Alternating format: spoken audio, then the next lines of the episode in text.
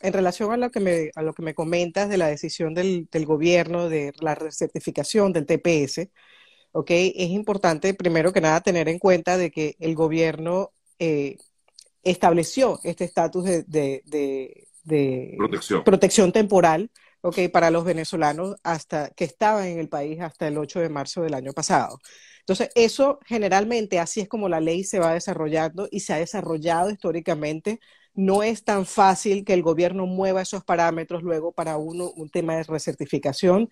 Tienen que haber definitivamente, generalmente tienen que haber eventos adicionales que permitan que el que- muy fuertes que el- permitan que el gobierno diga, bueno, también debemos de amparar el resto que llegaron a Estados Unidos y estaban hasta cierto periodo de tiempo. Entonces no se trata eh, de verlo a veces como una desventaja, se trata sencillamente de verlo como que, bueno, es la ley y hasta los momentos así, así ha sido el comportamiento, ¿no? De, de cómo Estados Unidos y, y el Departamento de Migración acciona en relación a este tipo de, de, de- de decretos, de decisiones o lo que sea. Sin embargo, Ajá. este, hay que, hay que acotar varias cosas y es que, bueno, por un lado, gracias a Dios, hay muchísima gente que, que se está beneficiando y se benefició también en su momento, personas que estaban en un limbo legal total en el país, bueno, ya tienen otras, eh, otros beneficios adicionales.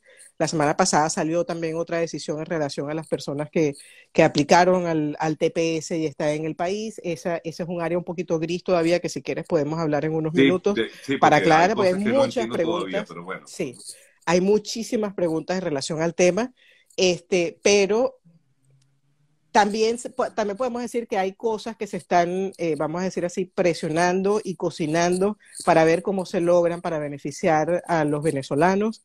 Este, está una, una posible ley de ajuste venezolana que no es más que un proyecto todavía, está, está en camino, pero ojalá también funcione y puede ser definitivamente algo incluso mucho más grande que un TPS.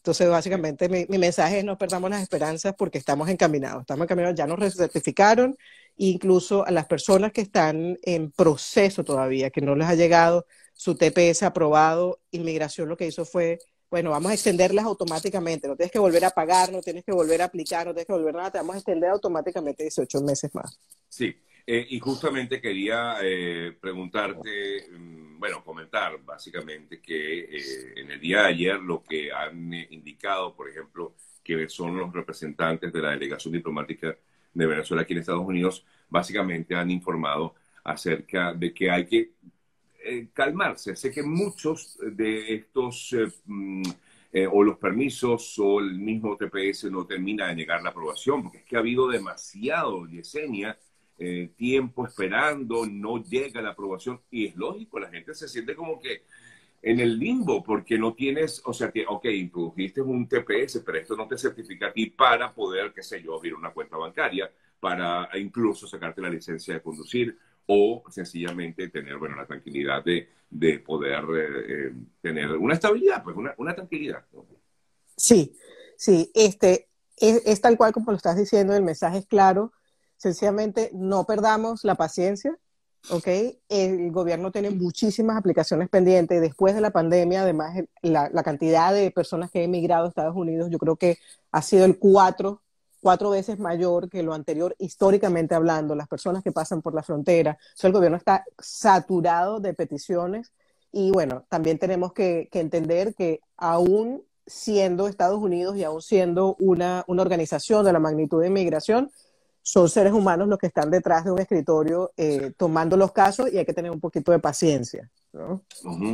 Eh, te consulto, eh, Yesenia, permíteme eh, leer algunos de los comentarios. Básicamente, Claro. aquí surgen, te cuento, aquí surgen siempre muchas preguntas cuando hablamos de estos temas y muchas personas te preguntan directamente a ti. De pronto, Claro. bueno, te pido que por favor respondas, eh, si puedes, la- aquellas que, que creas que puedas responder. Por ejemplo, te consultan acerca de eh, tengo que renovar nuevamente en septiembre este TPS que ya fue aprobado, tengo que renovarlo. Por Sí, ejemplo, en el caso la de respuesta- este amigo dice que se lo aprobaron hace 15 días, tiene que volver a aprobarlo, a renovarlo, perdón. sí, para todo el que esté ya aprobado, tiene que volver a aplicar y tiene que renovar.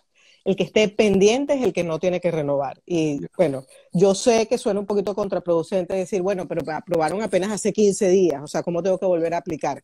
Pues sí, caíste dentro de ese grupo de aprobados. Ya, ya. Y si la aprobación te llega el 9 de septiembre, Yesenia, ¿es factible que eso pueda ocurrir? Bueno, no, porque lo que pasa es que, o sea, te podría llegar el 9 de septiembre y yo diría otra cosa el arancel que se paga para volver a aplicar es muy bajo. Estamos hablando de 135 dólares. Yo sé que a veces no es fácil ganárselos tampoco, pero yo no correría el riesgo de no reaplicar pensando de que voy a caer dentro del automático porque estaba pendiente cuando aprobaron la recertificación.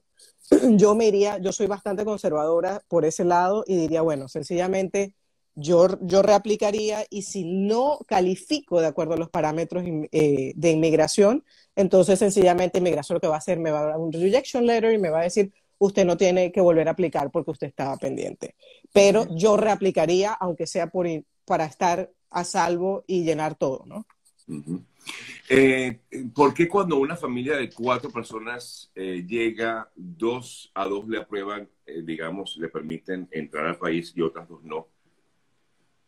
Les permiten entrar al país? Sí, me imagino que lo que quiere decir esta persona es que, bueno, le aprueban, digamos, su asilo o quizás, eh, pues ya pasa como tal, entra al país, es decir, que ya no está detenida, ¿no? Ok, bueno, puede pasar varias cosas. Acuérdense que no todo el mundo, ok, necesariamente es eh, aplicable para estar en el país, aunque sean familiares inmediatos. Es decir, yo puedo estar, por ejemplo, con dos hijos aquí en el país y no significa de que todos seamos elegibles para tener algún tipo de beneficio migratorio. Te voy a poner un ejemplo muy sencillo. Eh, yo puedo estar casada, eh, la persona con la que estoy casada haber entrado por la frontera y yo entrar por el aeropuerto. ¿Sí? Somos dos cosas completamente diferentes. Y yo entrar por el aeropuerto, hacer una visa de trabajo y tener mi visa de trabajo significa que la persona con la que me casé va a tener el mismo beneficio. No, esa persona tiene parámetros completamente diferentes. Entonces a veces hay que sopesarlo. Ahora, si entraron todos juntos, tal vez hay que mirar y preguntarle a inmigración, bueno, ¿por qué a mí me estás dando el beneficio pero a mi hijo no? ¿O por qué a mí me estás dando el beneficio pero a mi pareja no? Sí, exacto, o por qué a mí no y a la otra persona sí. Eso es lo que tienen que mirar y ahí sí les aconsejo definitivamente buscar la explicación y el por qué no tiene la persona el mismo beneficio. Exactamente. Eh, ¿Sabe usted cuánto es el arancel del permiso de trabajo? Que de hecho también se renueva de forma automática, ¿no? Eh, sí. Sí, es 370 dólares más 85 dólares de los fingerprints para, para el tema del TPS, pero acuérdense que también si las personas, por ejemplo, hay personas que tienen asilo pendiente, hay muchísimas personas con asilo pendiente que aplicaron al TPS. Si tú caes dentro de la categoría de personas que es de bajos recursos, tú podrías aplicar a una exoneración de aranceles. O sea, no necesariamente tienes que pagar toda esa cantidad de dinero. ¿Sí? O sea, allí, allí, lo, puedes, allí lo puedes mirar.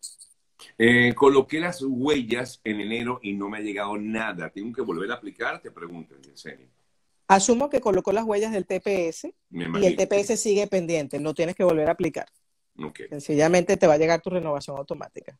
Eh, en todo caso, la pregunta que veo que general, generalizada aquí es ¿cuándo tengo que volver a aplicar? ¿En cualquier momento? No, tienes que volver a aplicar después del primero de julio. Después del primero de julio. Correcto, que, ya pasó, ¿ok? okay. ¿Qué es lo que, pasa? Si ya tú estás aprobado, a ti te aprobaron hasta septiembre. Si te aprobaron hasta septiembre, yo aplicaría por lo menos unos 15 días antes, ¿ok? Para que inmigración reciba la aplicación y no vaya a haber un gap entre una aplicación y otra. Sencillamente la mandaría antes y ya. Ya. Eh, eh, de hecho, te pregunta que si ya se puede realizar la aplicación. Creo que hay que... Ya está disponible. Hay, que eh, hay que esperar el anuncio federal, lo que se llama el registro federal, que da todos los parámetros con exactitud pero ya las personas pueden empezar a hacer sus aplicaciones, eh, pueden tener todo listo, de manera que cuando salga el, registro federal, ya lo que uno que hace es firmar, poner el arancel y enviar en migración.